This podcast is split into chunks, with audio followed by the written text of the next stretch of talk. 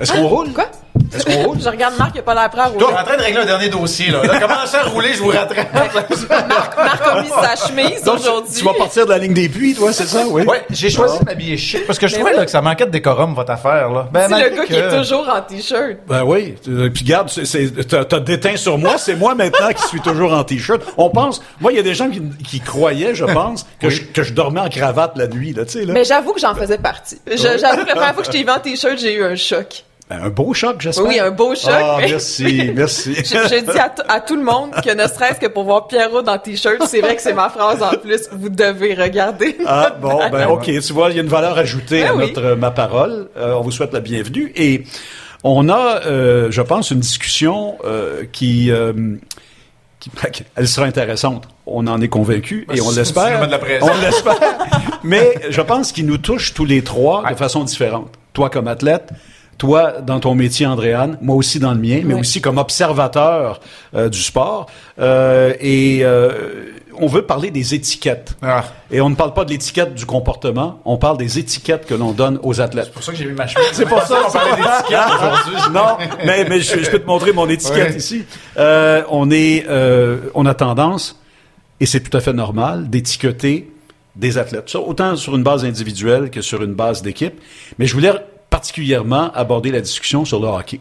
Des joueurs qu'on dit, ah, étiquette Ligue américaine. Ou, au contraire, étiquette étoile ou future étoile encore plus. Puis je pense qu'on peut décliner plusieurs réflexions intéressantes à partir de ça. Marc, tu été un choix de première ronde. Ouais. Étiqueté première ronde, certains euh, voyaient en moi le, futur de Patrick Roy Colorado, euh, meilleur gardien de but au monde, au championnat du monde junior. Je le dis, puis vous le savez, je suis pas Jean péter les bretelles, c'était le titre qui m'était accolé, mais la réalité, c'est que tant qu'on n'a pas fait face, à une certaine adversité, comment peut-on être capable de véritablement identifier, caractériser un joueur, ce qu'il est capable de faire et ce qu'il va devenir? Moi, je trouve que, évidemment, c'est le travail des- des- des recruteurs de faire de la projection, mais très souvent, on va coller une étiquette, positif ou négatif, à tort, plus souvent qu'à raison, trop tôt. Alors que l'observation en tant que telle, et c'est clair que l'historique va toujours jouer dans ce qu'un athlète peut devenir. Quelqu'un qui gagne toute sa vie risque de gagner encore un petit bout. Quelqu'un qui a connu du succès, le succès engendre le succès. Mais la réalité, c'est qu'il y a aussi le moment présent qui est à vivre. Et ça, je trouve, et dès un très jeune âge, on appose des étiquettes dont il est beaucoup plus difficile pour un athlète de se débarrasser que pour une personne bien pensante à, à poser. Alors là, c'est ma- c'est mon côté philosophique. là. Non, Non, mais mais c'est c'est c'est- vrai. mais c'est très intéressant. Et ça commence dès qu'on atteint l'élite. Et on n'atteint pas l'élite à 18-19 ans. On est étiqueté déjà élite, quoi? euh, Beaucoup trop jeune, parfois, à peine oui. 10-11 ans. Bon. Ouais. Le tournoi Pee-Wee de Québec, on en a vu plein des, des, des étoiles. Je pense à ce tournoi-là parce qu'à peu près tout le monde le connaît. Puis on oublie des fois que les marches sont vraiment hautes entre les différents paliers. Hey, on parle du Pee-Wee. Ouais. Après ça, dans le junior majeur. Puis du junior majeur, alors, je vais dire aux professionnels, Ligue américaine, s'il faut que tu passes par là. Mais sinon, du junior directement à la LNH. C'est un privilège d'être un choix de première ronde, on le sait. Puis c'est une belle étiquette à porter. Ben oui. Mais je la trouve pesante. À chaque camp d'entraînement qui commence, les étiquettes sortent tout de suite, hein, Pierre? Absolument. Lui, c'est un choix de première ronde. C'est-tu cette année qu'il va faire le club? On s'attend à ça. Il a pas été aussi bon qu'on pensait. C'est-tu parce qu'il est trop stressé? C'est-tu parce que ci, c'est parce que ça? Puis l'autre, c'est comme, ah ben lui, euh, il va peut-être se valoir un rappel. Alors que on est toujours deux d'un camp d'entraînement. C'est comme ça chaque année, c'est fou. Oui, c'est fou, quelque part. Et ce qu'il y a d'intéressant, c'est que pour ceux qui ont l'étiquette premier choix, future étoile, on peut parler de pression. Enfin, de pression positive, oui, mais on peut parler de pression négative et peut-être même parfois trop lourde pour là où l'athlète en est dans sa vie, pas seulement professionnelle, mais dans sa vie personnelle. Mais moi, il y a l'envers de la médaille qui m'a toujours fasciné parce que euh, ça fait quand même plusieurs saisons qu'on décrit les matchs préparatoires du Canadien. C'est l'étiquette inverse. Celui qui arrive au camp et dont on dit qu'il sait déjà qu'il vient participer au camp, mais qu'il ne sera pas de la formation. Le fameux Canadien. numéro élevé sur les gilets. là. Ouais, Ça, Marc, exactement. vous en a déjà 80. parlé. Ouais. Et, et je- et là, je parle De particulièrement. 80 à 90. là. Oui. De Mais on parle particulièrement de ceux qui ont l'âge un peu plus avancé. Parce que tu peux avoir un gros numéro parce que tu as 19 ans puis tu as 20 ans, puis tu, tu peux avoir espoir. Mais il y en a, Marc et Andréane, qui n'ont pas d'espoir. Et moi, j'ai toujours été fasciné par tout ce qui, tout ce qui entoure ces athlètes-là. Résilience, Ouais. euh, euh, euh, euh, déception, frustration. Comment fait-on pour s'y accrocher? Comment fait-on pour vouloir continuer année après année, alors que ce qui nous a amené là était un rêve beaucoup plus grand que ça? Ouais, ben, j'aimerais ça qu'on jase du- d'un phénomène puis qui est très difficile à accepter parfois pour les jeunes athlètes. C'est le phénomène de l'entonnoir. Tu viens de parler de résilience. Moi, j'ajouterais le niveau de motivation selon le niveau où tu es assigné, où tu vas jouer. Il y a des joueurs qui ne perdront jamais la motivation, même s'ils doivent passer par la ECHL avant de monter dans la Ligue américaine, avant de jouer quelques matchs dans la Ligue nationale de hockey et de faire une carrière en Europe, dans les rangs mineurs, alors que c'est pas le rêve ultime, vont garder cette motivation-là. Alors qu'il y en a d'autres qui n'ont qu'un. Alors, c'est différent, qui n'ont qu'un but et qui sont démotivés au premier match dans la Ligue américaine de hockey et à différentes étapes de la vie aussi. Et c'est ça le phénomène entonnoir. C'est pour ça qu'il en reste beaucoup moins par la suite, qui ont cette résilience de pouvoir passer à travers les étapes et éventuellement de se rendre au, au niveau le plus élevé. Quel est le facteur principal qui te la donne, cette motivation-là? Est-ce que c'est parce que tu ne te vois pas faire autre chose? Le plaisir pur? Tu sais, on dit souvent, il faut avoir du Ouais. plaisir de pour, pour Ouais. jouer au hockey, pour faire son sport. Est-ce que c'est parce que on n'a pas d'autres choix, d'autres solutions? C'est, c'est, vous trouvez pas que c'est, c'est, c'est quand même assez fascinant? Il y, a, il y a des joueurs qui ont fait carrière exclusivement. Les, les Mitch Lamoureux de ce monde et les, euh, J'ai joué les avec Bruce Mitch. Boudreau et compagnie. J'ai joué avec Mitch à Hershey. On l'a sorti de sa retraite pour qu'il revienne dans la Ligue américaine à Hershey. Mais je pense que c'est une question de caractère de la personne aussi, hein. Parce Ouais. que quand tu parles de joueurs là, qui ont un long parcours, moi je pense tout de suite à Yannick Gourde pour l'avoir connu dans le junior. Hey, ça a été long lui là, ça a été vraiment long. Vrai. Jamais dans sa vie il a été repêché. Lui l'étiquette de première ronde, là, il a jamais même passé proche de l'avoir et pourtant aujourd'hui tout le monde voudrait l'avoir sur son équipe. Mais Yannick, c'est un gars qui a énormément de caractère. Mais je pense qu'il avait pas le choix. Il le savait. Et ça, c'est pas tout le monde qui a ça. Tu parles de la résilience. Ça prend de l'entêtement aussi. Faut que tu sois un peu effronté pour dire, moi, je vais, je vais battre tous les pronostics, là, tous les dépisteurs qui m'ont pas vu. Je vais passer par-dessus ça. Puis à l'inverse, il y a les choix de première ronde qui sont arrivés parce qu'ils sont en première ronde. Combien on en a vu qui dit, ah, moi, je suis un choix de première ronde. Puis là, il arrive, il arrive en haut. Puis là, on se dit, OK, mais là, faut, faut falloir que tu passes à une étape de plus, là, parce que tu ne fais que commencer. Ah, ah. C'est vraiment une question de caractère puis d'attitude face à ta carrière, face à ton cheminement professionnel, mais aussi personnel. Ceci dit, il y en a qui voient plus loin. Moi, j'avais été fasciné par une entrevue que m'avait donnée Claude Julien. Ouais. Euh, parce que Claude Julien, lui, euh, avec les Nordiques, par exemple, il, il était même pas sixième défenseur. C'était septième, huitième, même des fois neuvième, comme il, il se plaisait à le dire. Puis j'avais accepté depuis longtemps que je ferais la navette entre les Nordiques et le club école, peu importe où il était. Mais il a dit, j'ai su très tôt que je voulais absolument être entraîneur-chef dans la Ligue nationale de hockey. Donc, il y a, il y a ce côté-là aussi. C'est une histoire un peu différente, vous allez me dire, mais peut-être pas si différente que ça. Il était convaincu d'être entraîneur-chef dans la Ligue nationale. Il a dit, je vais profiter de mon statut de vétéran dans la Ligue américaine pour devenir un peu l'assistant-entraîneur, ce qu'il est devenu à un Ouais. certain moment, même comme joueur. Je vais te faire un compliment, OK? Puis prends-le quand ça passe parce que j'en fais pas souvent. à- à- j'en fais pas souvent à ma parole. J'ai peur, là. Ouais. Mais puis on n'est pas obligé de finir là-dessus, mais je pense que ça, ça complète bien la discussion qu'on a. Moi, il y a un facteur que je connais qui permet d'avoir cette résilience, de passer à travers les étapes. Puis je pense que c'est vrai dans la vie aussi, puis c'est pour ça que je vais te faire le compliment. Puis c'est celui-là, et c'est le seul que je connais, qui permet aussi d'abattre les étiquettes ou de se débarrasser de celui qu'on a pour en avoir un, un meilleur, c'est la passion. Et ça, tant que c'est là, tu sais, l'espoir, il est là. Parce que, évidemment, ça peut s'estomper pour une raison ou une autre. Fait que c'est le compliment que je te fais. Il y en aura plus, je t'avertis. OK, c'est gentil. René Le Cavalier appelait ça, lui, la faculté d'émerveillement. Oh, Aussi, j'aime ça. Il faut la conserver. C'est si bien dit. Ouais, faut pas être blasé, là. Mais pourquoi on s'a- on, on s'attache au moule? Hein? C'est donc bien plate d'être dans le moule. C'est vrai. Cassons les moules. Oui. C'est beau, je vais remettre un t-shirt d'abord. Tu me donnes le goût d'en faire pour souper? Des moules? Des moules? Ah, on on parlera pas de la même affaire, je pense. Le- on n'a pas commencé, mais on rit déjà. Imaginez-vous, qu'est-ce que, ça, augure bien. qu'est-ce que ça va être dans 25 minutes ou dans 30 Je suis minutes? content. Mais, mais le, le- vraiment, la, la magie de notre, de notre balado, de notre web diffusion. De ma parole. Ma parole, c'est les invités Ah. Oui. en qualité et en diversité, je dirais. Ouais, c'est surtout pas nous autres, on va se le dire, là. Puis, Hey, c'est toi qui le dis et avant. puis, et puis en parlant de diversité, c'est encore plus vrai dans le cas de notre euh, de notre invité aujourd'hui, Adib Al-Khalidé. Bonjour. Salut, salut. Salut, Adib. Salut Adib. Ça va tout le monde? Ben, ça va super bien. On est content de te voir dans ton bureau. T'as l'air d'avoir un bu. T'as l'air d'un avocat. T'as l'air d'avoir un bureau d'avocat. C'est- Bravo, bravo pour ça. C'est juste, juste des livres pas finis. C'est juste... pour le, Les c'est coquilles. juste pour le décor. Mais, mais rassure-nous, rassure-nous, parce que je suis sur le bord de t'appeler professeur à, à Alcalidé, là. C'est pas les coquilles vides, là. Ce sont de véritables bouquins, là. c'est des vrais bouquins. OK, mais, t'en as pas lu un seul. Bon, c'est correct. On, on comprend. C'est- notre bureau à mon épouse et moi, donc euh, je comprendrai que la majorité c'est à elle. Ah, donc, vous partagez même le bureau. Et ça, c'est bien, ça. C'est incroyable, la COVID, Exact. ce que ça nous a fou. permis. Ça a été dur pour certains, mais d'autres ont trouvé le moyen de partager le bureau. Est-ce que c'est un endroit, est-ce que c'est un de tes endroits de, de paix ou de, de, de- de- d'influence de ta, cré- de ta créativité? C'est un endroit où tu aimes te retrouver pour différentes raisons, euh, Adib? Honnêtement, honnêtement, oui, c'est. Euh, euh, c'est- je passe beaucoup de temps ici. Autant, je dirais, c'est drôle, mais euh, chaque moment de la journée a, a une fonction différente.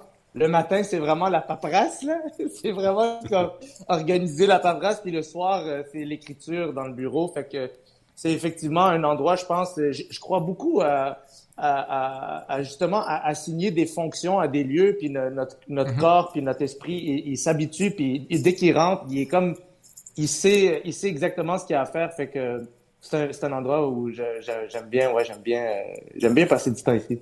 Est-ce qu'il y a un endroit où ton cerveau, ton esprit réussit à arrêter parce qu'avec tous les projets que tu fais, est-ce que le hamster réussit finalement à, à s'asseoir dans sa roue plutôt que d'arrêter de courir dedans? C'est tel- c'est- c'est tellement une bonne question. Ça, ça dépend. ça Hey, dépend attends, c'est pas la dernière. Il y en a plein de bonnes On qui s'en viennent. Ben, moi, je vous dirais qu'un un endroit où le hamster il s'arrête vraiment, euh, c'est euh, c'est au gym. Euh, j'ai j'ai- tu sais, j'ai- j'ai découvert tard l'activité euh, physique parce que sais, toute ma vie, euh, c'était c'était juste euh, les, les cours d'éducation physique à l'école. Ouais. Euh, puis euh, les cours d'éducation physique à l'école, autant ils ont des qualités, autant c'est pas nécessairement, en tout cas dans le système public, la porte d'entrée vers à quel point c'est magnifique. OK, fait que tu veux dire que tu fais pas de euh, lutte gréco-romaine à toutes les semaines? non, non, exact, exact. C'est- comme, c'est comme, t'es, t'es comme obligé de faire des affaires que t'as pas envie de faire, alors que c'est le seul vrai. moment de la journée où tout le monde veut juste comme bouger puis sortir son. Tu sais, des fois, je, des fois, je passe devant des, euh, des, des cours d'école par hasard, puis j'en- j'entends les enfants comme à, à- commencent à gueuler, puis ça court, c'est juste un chaos tellement euh, euh, incessant. Puis là, je me dis, je pense pas qu'en vieillissant, cette énergie-là disparaît. Tu comprends ce que je veux dire? Je, je suis sûr qu'on a encore besoin de la sortir quelque part, puis la, la salle, la salle de sport où là, avec le confinement, j'ai été obligé de changer euh, un peu de routine, puis Ouais. j'ai commencé à, à faire un peu de boxe, puis euh, c'est tellement le fun. Là. Fait que moi, je te dirais que dans l'effort physique, il y a quelque chose où le, le hamster il s'arrête complètement, puis euh, je le recommande fortement aux gens. Mais là, qu'est-ce qui arrive avec les humoristes? Mario, T- Mario, Tessier nous, Mario Tessier nous disait à Dib aussi que lui aussi a commencé Ah oui, de la ah boxe. oui, Pré- pré- Préparez-vous un gala juste pour boxer éventuellement? je, je sais, je sais pas. Je pense, premièrement, je pense qu'il y a quelque chose dans l'air là où tout le monde veut, veut essayer la boxe. Je sais pas pourquoi. Moi, c'est un concours de circonstances et j'ai, un gars qui a grandi dans mon quartier qui s'est ouvert un, un, un gym qui s'appelle Panda Boxing euh, dans, dans le vieux port. Il m'a invité euh, à aller voir. Ça, ça, à peu près au même moment. euh, les, les salles commençaient à fermer, mais les salles de sport euh, pour le gym, on pouvait quand même y aller euh, individuellement pour des cours individuels de une heure. Ouais. Fait que j'ai commencé à le, à le à le pratiquer à ce moment-là comme, comme alternative. Finalement, j'ai un sac dans mon sous-sol, puis euh, la maison vibre.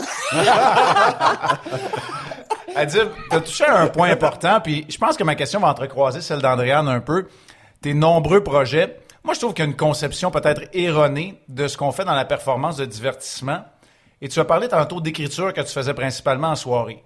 C'est un peu comme nous. Des fois, les gens ont l'impression qu'on arrive à 7h25 au Centre Bell, que là, la télé s'allume, puis qu'on livre un match de télé en, en direct pendant 2h30. C'est quoi le pourcentage, évidemment très approximatif, de, du côté créateur, créatif, de l'écriture, de la préparation versus la performance, que ce soit euh, pour toi lors d'un film, une série à la télévision ou encore sur les planches. Qu'est-ce que tu dirais? Quelle proportion est-ce que ça prend à peu près? C'est vraiment une bonne question. Je pourrais répondre de 10 000 façons différentes. C'est comme ça m'a envoyé dans, Dans plein de dans zones. Ah ouais, dans plein de directions parce que c'est une question qui, se décline sur euh, plusieurs euh, plusieurs aspects euh, de routine, en fait. C'est comme la routine. Moi, je pensais, quand j'ai commencé la, la, la vie d'artiste, je pensais que c'était un peu comme ce qu'on raconte dans les films ou la, la version magnifiée de l'artiste, mais je vais être super euh, plate et honnête avec vous, mais pour moi, ça ressemble à, à n'importe quel euh, n'importe quel travail où les gens ils s'appliquent puis ils doivent trouver une structure qui fonctionne pour que pour que euh, pour que justement à- quand tu arrives à la performance euh, ça soit pas euh, euh, tu choques pas. Je sais que c'est, on, on va, on va faire un anglicisme, mais tu, tu, tu- pour, pour ne pas te choquer rendu, rendu. Pour ne pas être dépassé par les événements. fois- Ouais. Exactement, parce que Georges Saint-Pierre, il avait dit une fois, puis je, je comprends exact, tu sais, il avait dit, il- il- dans un combat, une fois, il avait, euh, il était, il dit qu'il avait un peu perdu contact avec, euh, avec la réalité, mais qu'il s'était tellement entraîné que tout sortait tout seul. Puis, euh, dans la dans la performance scénique, il y, a- il y a quelque chose qui ressemble à ça, tu euh, tu, tu peux par moment vivre des émotions ou traverser des, des euh, traverser des épreuves dans la vie qui font en sorte que tu es, peut-être pas autant là que tu sais que tu pourrais tu pourrais l'être, mais il y a y a y a, y a, une rigueur au travail. Moi, je, suis vraiment un grand grand fan de de de de de, de prendre le, le, le métier d'artiste au sérieux sans trop le prendre au sérieux. Pour moi, c'est un travail comme un autre. Puis ça se travaille comme euh, t'as- t'as- t'as une- le seul problème avec les métiers d'artiste, c'est que tout est abstrait. Donc, tu sais pas qu'est-ce qui tient vraiment. Tu sais, comme si t'es un charpentier, tu le vois, là, tu sais, comme tout. la maison lève. Tu la, Ouais, ouais. la- la maison, c'est comme la maison, elle tient, elle tient, OK? Il y a, il y a- il y a pas de problème, mais quand t'es, quand t'es un artiste, c'est juste le temps qui va te dire si ce que t'as fait, ça tient ou ça tient pas. Et donc, donc, il y a, il y a, y a toujours un côté extrêmement risqué. Euh, tu, tu sais jamais, mais tu te croises les doigts et tu te dis, selon ce que j'ai appris puis selon ce que j'ai ressenti, ça devrait, ça devrait se tenir à travers, euh, à travers le temps puis euh, à, à travers l'évolution euh, de ma compréhension du métier. Donc, donc il, il y a, il y a un côté, il y a un côté sport d'élite. D'ailleurs, il y a beaucoup, Ben oui. beaucoup, beaucoup d'artistes qui, qui, qui, qui réussissent et dans, dans le milieu artistique, pas juste québécois, j'imagine, mais en tout cas, c'est ce que je connais, les milieux québécois, qui sont d'anciens, euh, d'anciens athlètes, euh, euh, j'ose dire d'élite là, parce qu'ils sont, sont rendus loin dans leur, euh, dans leur domaine respectif.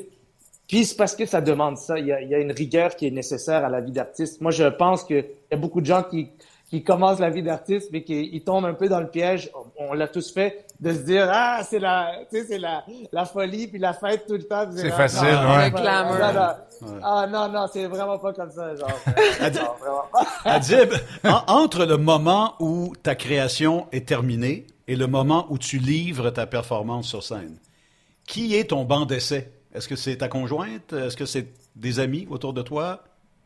Non, moi j'ai j'ai euh, ma, ma, ma- non, ma conjointe, elle, elle- je, teste pas mes jokes sur elle, ça, c'est pas une bonne idée. C'est la Ok, seule, hey, ok. c'est la seule qui trouve pas drôle pas à On tout. met un X, on met un X là-dessus, OK. non, non, elle, elle est trop directe, elle est trop directe, c'est comme ça marche pas. J'ai besoin, j'ai besoin de, j'ai besoin d'un public qui, euh, Qui est plus souple un peu. Plus facilement conquis. ils sont plus facilement conquis. Les gens, surtout, euh, tu sais, quand les gens ont payé pour rire, ils sont, ils sont, c'est comme si inconsciemment, je pense qu'ils attendent la moindre opportunité pour rire. Tu comprends ce que je veux dire? Ouais, ouais. Euh, mon épouse, elle s'en fout complètement. Mais euh, moi, ce que je préfère euh, par-dessus tout, puis euh, des fois, j'essaye de, de- de- d'en débattre avec certains collègues. Je pense pas qu'on partage la même euh, opinion là-dessus, mais moi, ce que j'aime par-dessus tout, c'est euh, c'est sûr que c'est le fun d'avoir un spectacle achevé qu'on va aller présenter au, au public, puis on va se promener avec. Mais ce que j'aime par-dessus tout, c'est le, euh, la, la création du nouveau matériel. Puis ça, ça se fait dans les dans les clubs de comédie, les comedy clubs. C'est le rodage. Euh, c'est le- c'est- c'est c'est même je dirais même avant le rodage parce que le rodage c'est le moment où on commence à être stable sur nos pattes. Ah euh, et puis on se dit ok je suis stable mais il me reste encore un, il me reste encore un peu de, de travail de perfectionnement à faire. Le avant le rodage t'as rien tu pars de zéro donc c'est le chaos absolu. Il y a une panique qui est constante euh, il y a, il y a comme une espèce d'état de, de j'y arriverai jamais. Puis moi, j'adore ça. Moi, c'est ça que je sais que ça peut sonner euh, un peu fou, mais c'est ça que j'aime le plus parce que c'est dans ce moment-là où tu es en réel dialogue avec le public. Parce que le métier, moi, je pense, en tout cas pour l'humour, c'est beaucoup plus un métier euh, où tu parles et puis là, tu entends ce que les gens, euh, comment ils réagissent à tes mots. Et, c'est dans la dynamique de cette interaction que le matériel que j'aime est créé. je peux pas le créer sans eux parce que parce que parce que la majorité des humoristes vont vous le dire. La joke que t'aimes le plus, les gens s'en foutent. Ils veulent rien savoir. ils, veulent rien savoir. C'est toujours, euh, c'est toujours le truc où tu t'attendais pas du tout, puis finalement tu te laisses emporter un peu par le public. Et là, tu réalises euh, des choses et tu découvres des choses, pas juste au, à, ton, à, ton sujet, mais, mais justement sur les gens en général. Moi, je trouve que le, métier des stand-up, c'est vraiment c'est un miracle de la démocratie. je le prends très au sérieux. Je le dis dans mon spectacle. Je dis les gens, ils pensent qu'ils viennent pour rire, mais rire, c'est le résultat de célébrer le miracle de la démocratie mm-hmm. qui rend possible qu'un crétin comme moi puisse, puisse, sacrifier sa vie pour dire des niaiseries. puisse ensemble. Es en, train de citer, es en train de citer ton épouse? Oui, c'est C'est exactement ça. Ah, je vais la rajouter, celle-là, Pierre, c'est bon. Adib, dans tout ce que tu fais, là, stand-up, euh, tu écris, on t'a vu à la télé, on t'a vu au cinéma, tu fais de la musique. Est-ce qu'il y a un projet qui te challenge plus qu'un autre, qui t'amène, qui te sort de ta zone de confort, qui, te demande plus? Ben, ouais, je pense que au centre de toutes, euh, toutes ces choses qui ont été nommées, il y a, il y a, il y a moi. Il y comme l'individu. Euh, euh, je, pense qu'on évolue à travers nos accomplissements, puis nos accomplissements nous forcent à découvrir des choses à propos de soi, puis chaque chaque euh, chaque défi vient avec son lot d'épreuves. Puis tu sais, je, je, pense vraiment que tu sais, je vous entendais aussi parler avant d'arriver en onde. Euh, tu sais, on, parle de on parle de, tout, tout, le processus euh, que va traverser mettons un athlète d'élite ou mm-hmm. tu sais se rendre dans le percer dans le milieu artistique québécois, c'est pas la chose la plus simple au monde. Puis une fois que tu es arrivé, euh, tu réalises justement qu'il y a beaucoup, beaucoup de travail à faire parce que je pense qu'il y a comme les gens, ils sont motivés par l'idée de réussir et d'arriver quelque part. Tu sais, quand on est jeune, on nous vend beaucoup cette idée-là que si tu deviens quelque chose, tu vas être heureux. Et malheureusement, c'est pas la réalité. Tu sais, même aujourd'hui, avec ce qui arrive avec euh, euh, je me compare pas à lui, mais je, je peux juste dire, je vois des gens qui comprennent pas qu'un gars comme Carey Price peut avoir des problèmes. Moi, je pense que c'est la même chose dans, dans, dans la vie. C'est tu arrives quelque part et puis là, c'est une nouvelle facette de tes épreuves qui se dévoile à toi. Et je pense que ça n'arrête jamais. Et le bonheur est d'accepter euh, qu'il y a, y a un travail à faire qui est continuel sur des défis et des épreuves qui, qui nous sont un peu... Euh, offerts par la vie. On peut les voir comme des malédictions, on peut les voir comme des cadeaux. Ça dépend où est-ce qu'on est, dans, dans, dans, dans, à quel stade de notre existence on est. Mais dans mon métier, moi, quand, moi, quand je fais un truc euh, et que je suis complètement terrorisé, les gens, ils savent pas que je suis complètement terrorisé. Ils savent pas que je, je, dans, mon, dans ma tête, je traverse un, un moment où je me dis, mais tout peut finir, tu sais. mais c'est vrai. C'est vrai?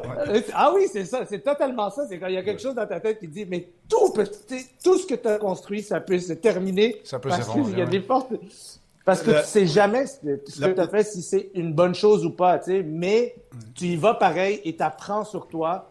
Puis une fois que tu as appris sur toi, moi, je pense, plus tu apprends sur toi, plus que tu comprends que chaque être humain que tu rencontres sur ta vie, euh, sur ta route, dans ta vie, il traverse la même chose que toi mais peut-être pas au même stade que toi. Ouais. Et puis, euh, il faut peut-être mettre en perspective l'excellent commentaire euh, d'Adib et, la, référence à Carey Price. Au moment où nous enregistrons cette conversation, c'est exactement quelques heures après l'annonce euh, du Canadien de Montréal que Carey Price euh, quitte l'équipe pour euh, au moins 30 jours pour aller chercher de l'aide dans le programme de l'association des joueurs. Donc, je voulais mettre ça en contexte. Vas-y, Marc. Et tu fais très bien de le faire. Puis Adib, comme Pierre, vient de, faire la, la nomenclature d'un premier sujet sérieux. Et après que tu te sois toi-même comparé à Carey Price, à quelqu'un qui faisait des miracles, et à quelqu'un à l'approche fataliste, on va construire un sujet léger. ça, Adib, t'as parlé, t'as parlé abondamment de la diversité. Puis j'ai le goût d'en parler, absolument.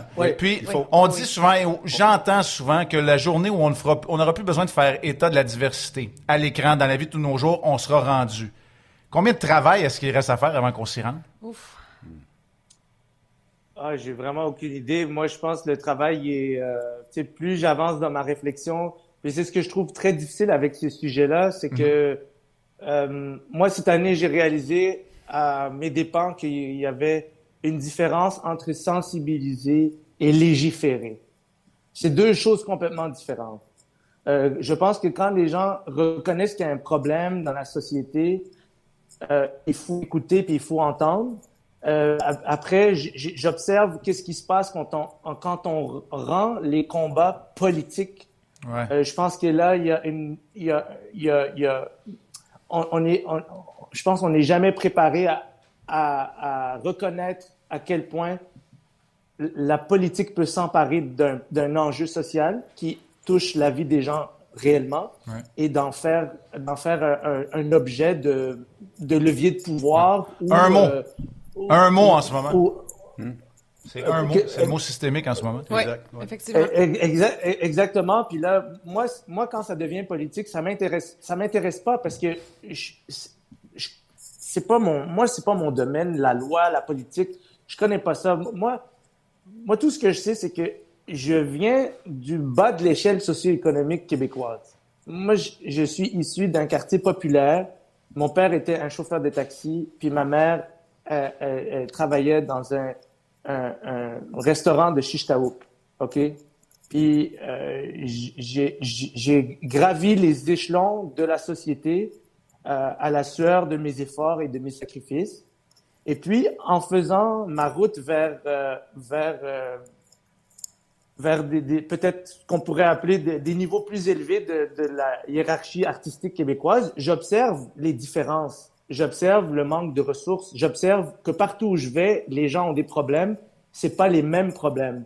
Puis je pense que quand moi je parle de diversité, au final, je pense je parle bien plus du fait que euh, c'est important quand on est en haut de se demander comment ça se passe un peu plus bas, deux, trois étages plus bas. Mm-hmm. Parce que moi, je viens de là. C'est juste pour ça, c'est pour se dire, euh, il n'y a pas beaucoup de gens euh, qui qui savent à quel point il y a des ressources pour les aider à atteindre leur plein potentiel. Puis c'est tout ce qui m'intéresse quand je prends euh, parole par rapport à quelconque enjeu.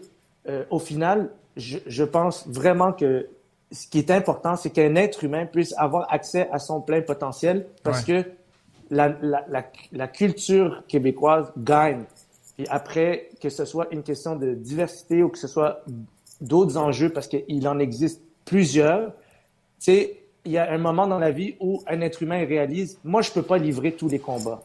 Je peux pas aider, je peux pas aider tout le monde.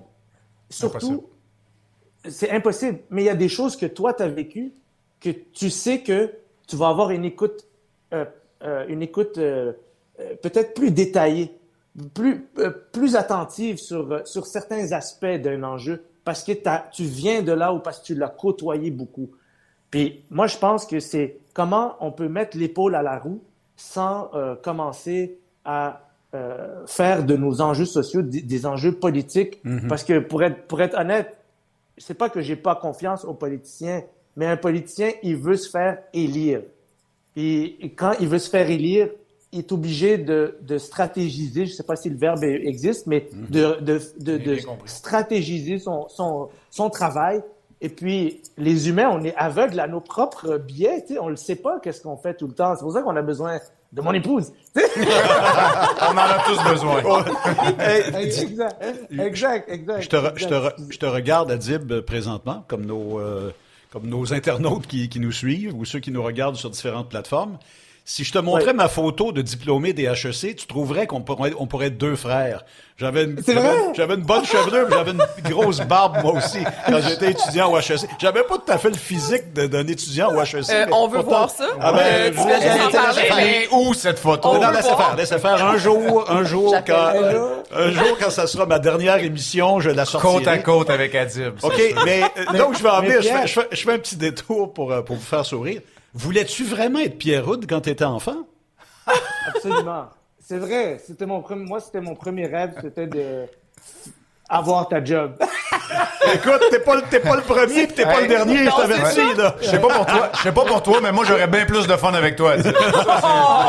non, non, non. Il est exceptionnel, Pierre. moi, moi, je suis son plus grand fan, puis il le sait, je l'ai dit à plusieurs reprises. Mais euh, euh, moi, quand j'étais, quand j'étais, je pense qu'on vient à peu près du même endroit. Euh, euh, Pierre, je pense que tu as, vécu à Ville-Saint-Laurent. Je suis né à Ville-Saint-Laurent et, euh, et j'ai ben, passé beaucoup de temps parce que mes, mes deux familles d'origine euh, sont de Ville-Saint-Laurent, autant du côté maternel que paternel. Alors c'est mon c'est mon deuxième chez moi à Ville-Saint-Laurent, Adib. Ben c'est ça. Moi, j'ai, j'ai, je suis arrivé à Ville-Saint-Laurent à l'âge de 8 ans. Euh, tu sais, nous, on a beaucoup déménagé entre l'âge, de 0 puis 8 ans. J'ai dû déménager plus que 10 fois. Puis une fois qu'on est arrivé à Ville-Saint-Laurent, c'est devenu euh, ma maison. Et donc, même quand j'ai appris que tu venais de Ville-Saint-Laurent, ça, ça me faisait encore, ça, ça me touchait encore plus. Parce que moi, moi, quand j'étais jeune, le hockey, c'était ma porte d'entrée vers la culture québécoise. Euh, quelqu'un qui est issu de l'immigration, je- écoute, je, je vous le dis, je sais pas si c'est la même expérience pour toutes les personnes issues de l'immigration. Je vous parle de ma propre expérience personnelle. Moi, je pense qu'il y a une confusion qui est totale quand tes parents, c'est des premières générations, puis ils, ils comprennent pas où est-ce qu'ils sont, ils savent pas où est-ce qu'ils sont. Puis toi, en tant qu'enfant, tu vois que euh, tes parents ils comprennent pas, puis en plus, tu as tendance à arriver dans des quartiers où tout le monde vient de cet endroit-là. Donc, tu sais, c'est- c'est super important à comprendre que il y a des quartiers, par exemple, où c'est beaucoup de gens qui viennent de pays, par exemple, en guerre civile, qui ont fui des, qui ont fui des, dictatures, des tyrannies, de la guerre. Ils se retrouvent tous au même endroit. Euh, ça prend un certain nombre d'années avant que les parents peut-être apprennent la langue. Donc, il y a un état pour moi que je qualifierais aujourd'hui à 33 ans de confusion.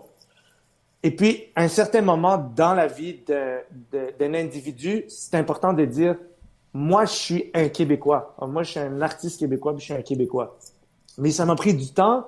Puis ma porte d'entrée, c'était de comprendre la culture québécoise à travers le hockey.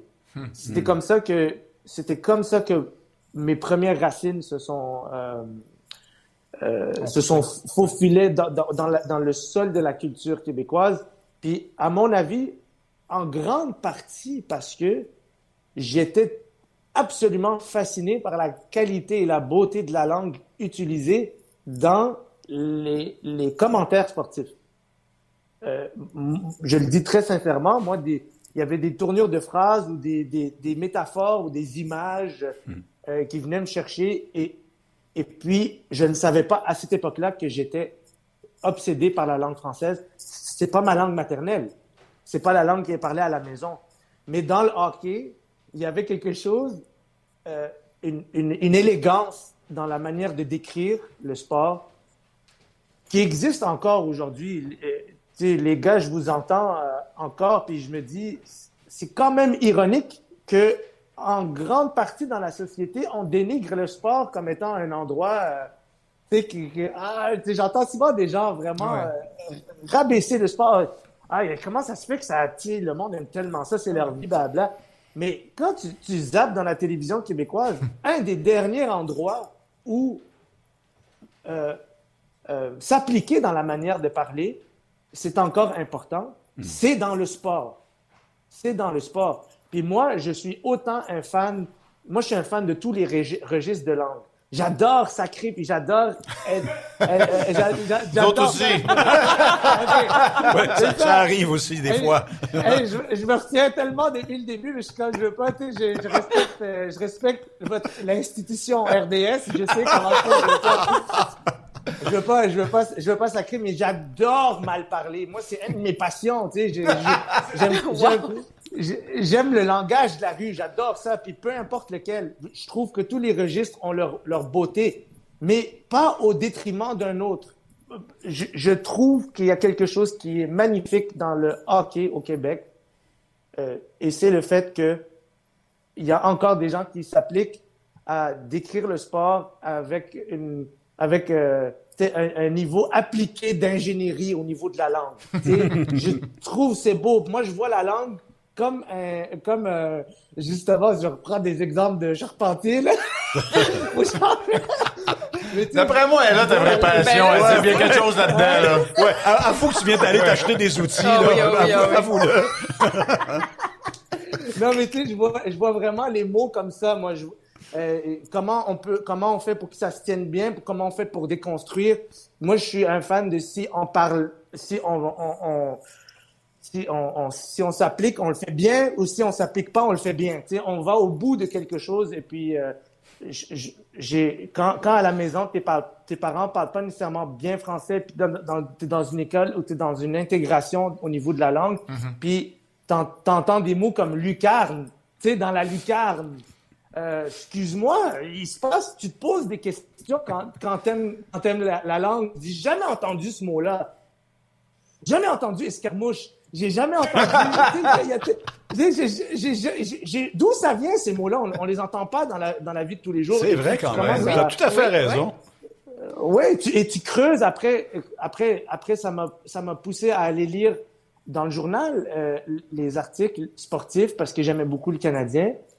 Je, je lisais les articles puis je trouvais ça beau. Comment, euh, et, et- et là, j'ai commencé à m'appliquer à l'école, à l'écriture.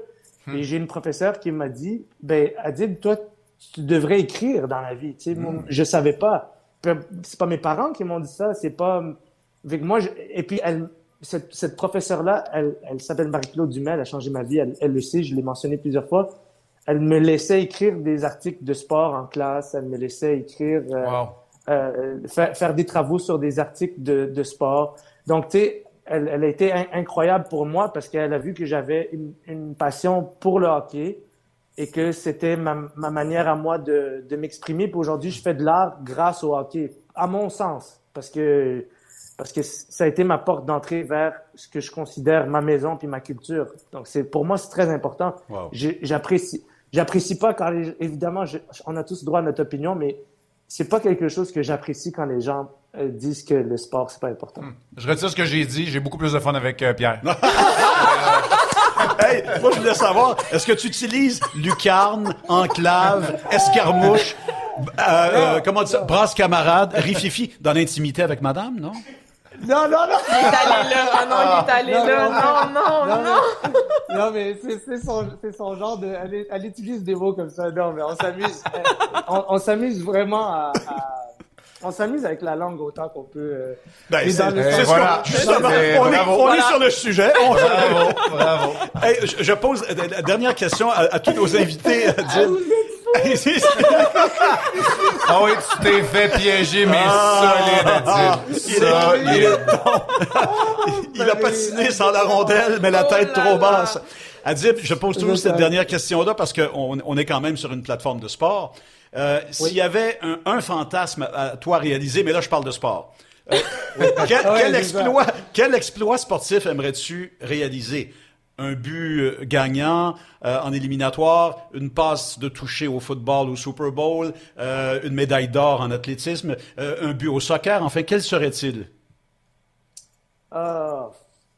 Hmm, moi, là, si un jour je réussis à, à trouver une façon de, de, de, de, de, de- de créer un pont entre l'art et le sport à ma manière, entre le hockey plus précisément et, et l'art, euh, et d'être impliqué. euh, ils m'ont offert il y a quelques années d'aller faire des entrevues au Centre Bell, des choses comme ça. Puis je suis pas un journaliste, j'ai pas j'ai pas les qualités euh, au niveau autant au niveau de la personnalité qu'au niveau de euh, de, de de la passion. J'ai pas les qualités pour faire ça, mais j'aime tellement le hockey. J'ai- j'ai- les, les gens ils, ils comprennent ils comprennent pas à quel point. J'ai juste ça dans ma vie. Bon, voyons. dans le fond, tu- Mais voyons, non mais non mais il y a plein mais d'affaires.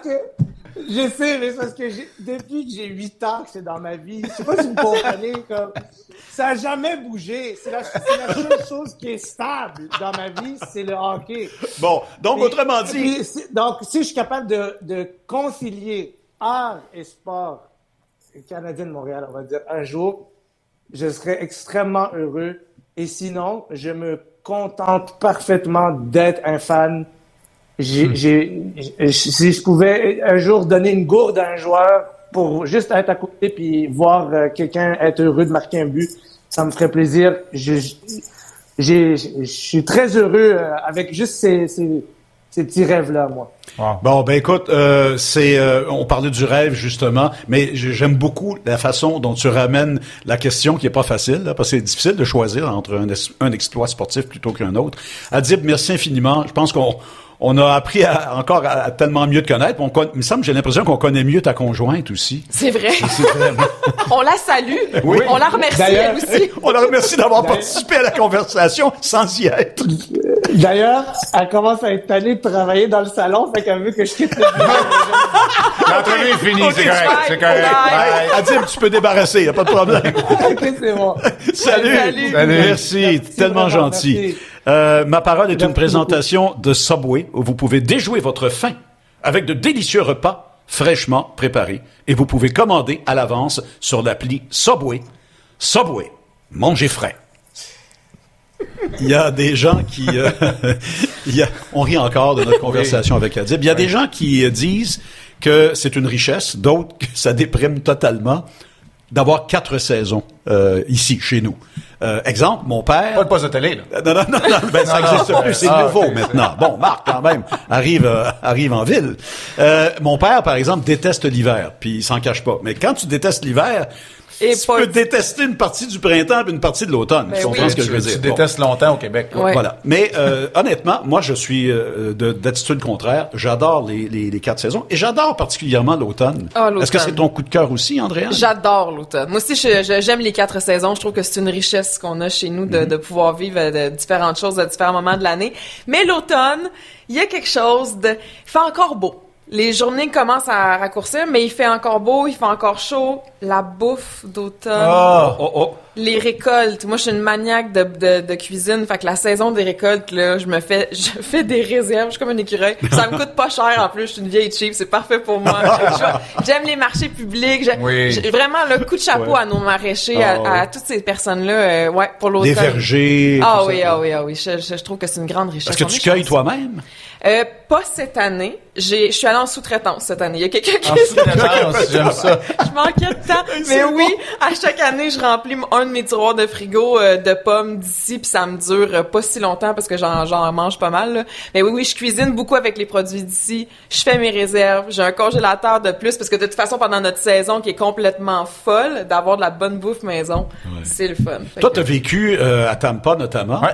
où il y en avait pas de quatre saisons. Euh, Il y a des saisons de pluie, des saisons de canicule, des saisons d'humidité, mais euh, Mais c'est que l'été est insoutenable. C'est- L'été est insoutenable. Les mois de juillet et août, c'est quasi invivable. Euh, J'aime trois des quatre saisons. Je suis pas un gars de printemps. Je suis pas, qui dit ça? Je suis pas un gars de printemps. Ça va pas assez vite. Les séries C'est sont au mouillé. Ouais, mais c'est justement, mais c'est je pour moi, il n'a dans pas écouté hockey. Paul Piché, lui, quand il Je était suis là. non, non, mais moi, je suis pas heureux de printemps. Je suis pas heureux d'un printemps, effectivement. Qui dit mais ça? Je suis pas l'automne, non, de mais j'adore. J'adore pour la nourriture, j'adore pour la température. Ouais. J'adore l'automne pour tout ce, ce que cette saison-là représente. Puis euh, il faut pas euh, non plus négliger le fait qu'il y a des gens qui viennent de très très loin dans le monde pour voir nos couleurs. couleurs, Ah, magnifique. Et Pierre, l'automne. C'est le début du football. Ah, ben, hey, là, on hockey. Comment tu lis dans mes pensées Ben, comme je ça? commence à te connaître. C'est une belle saison de sport, Ben, ah, c'est extraordinaire, vraiment. Puis la F1 est, est encore en... Là, t'approches de la fin du championnat Hey, de Le F1, baseball. le de baseball, les séries de, de championnat, le début du hockey. Bon, on règle, on règle ça. Marc n'est pas un gars de printemps, mais on est trois, on est On est trois, trois personnes d'automne. trois personnes d'automne. Ma parole. Moi, je suis pas un gars de printemps. Qui dit ça? Moi? Je suis pas un gars de printemps. J'aime pas ça, le printemps. Ça dure deux semaines. C'est ça- c'est trop long. C'est mouillé à terre, ça sent mauvais quand ça dégèle, puis il fait pas encore beau. Wow. Il y a rien au printemps.